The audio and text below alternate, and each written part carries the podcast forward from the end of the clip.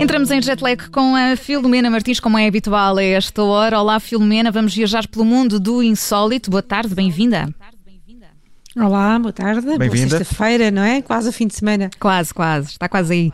E vamos até aos Estados Unidos, vamos até à Califórnia. É onde vamos começar, são menos 7 horas na Califórnia. Também está bom tempo que eu fui ver, está bem? Estava, também podia estar Ótimo, lá. ótimo. Mas olha, vamos começar com uma história de quem se calhar não pode aproveitar o bom tempo. Eh, ela chama-se Tessa, tem 22 anos e é de Fresno e tem uma vida complicada porque é alérgica à água, o que faz com que a sua pele não tolere as suas próprias lágrimas, nem o suor ou a saliva. Mas, mas como é que ela consegue viver se, se é alérgica a tudo isto, Filomena?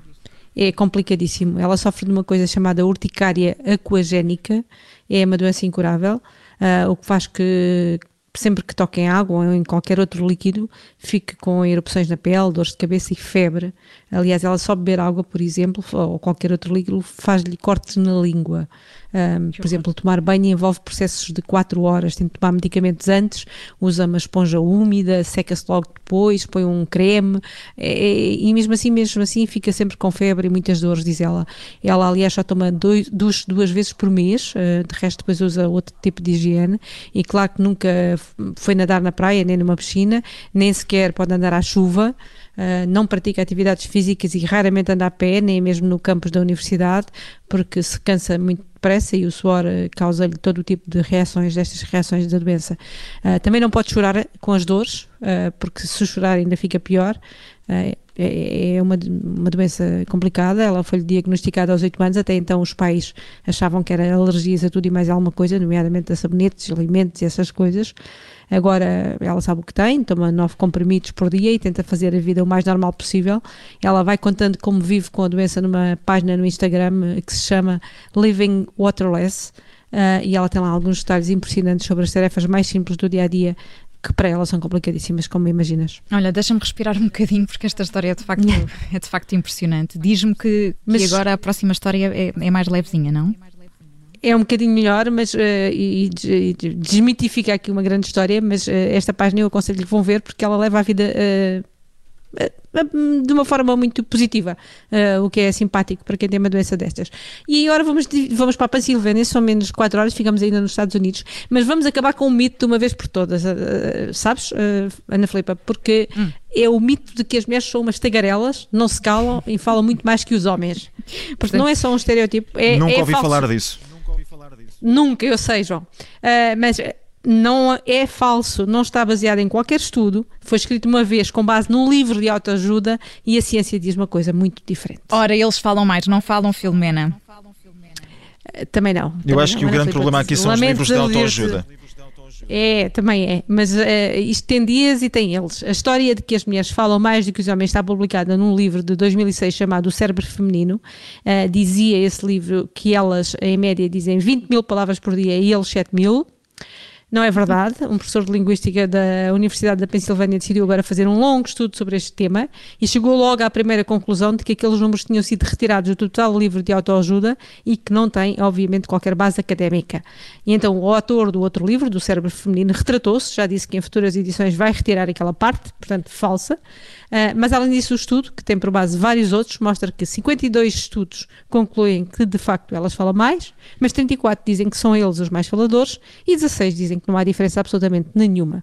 Aliás, a grande diferença, afinal, está no status. O status é que define quem fala mais. E acaba com outro estereótipo, porque pensamos nós que, que, que existe e que também não existe. Afinal, quanto maior formação as pessoas tiverem, mais faladoras são. Portanto, deixem lá também as vendedoras do bilhão em paz. Exatamente. Portanto, acabamos aqui e nós, na verdade, João Alexandre, no Com nosso dois caso, mitos. até estamos aqui muito equilibrados, não é? Falamos os dois muito. Hum, eh, Eu, eu nem tanto, É, mas. não sei, eh, ok.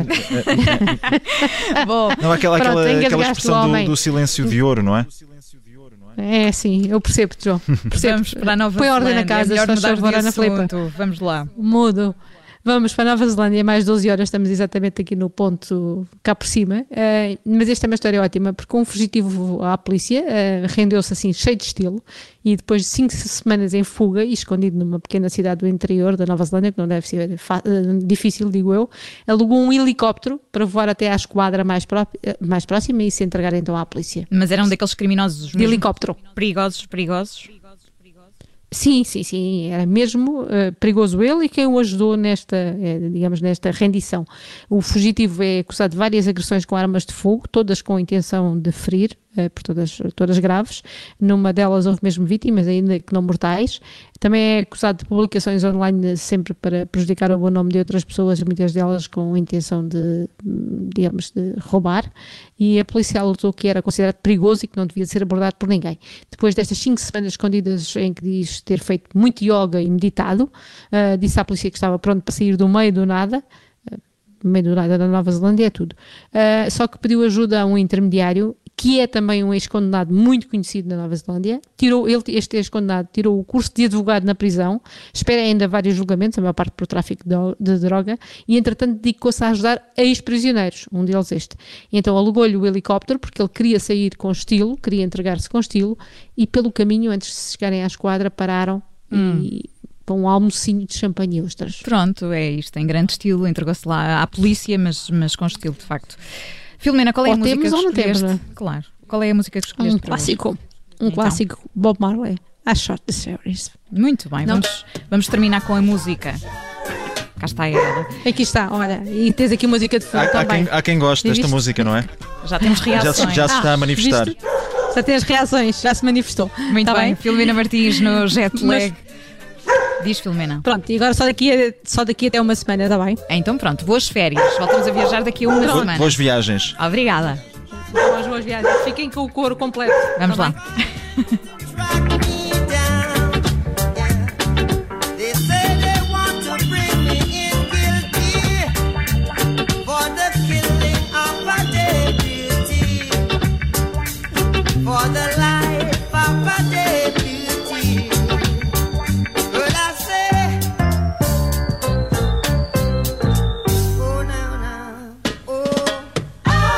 not the sheriff. Not the sheriff. Not the spirit wasn't No, no.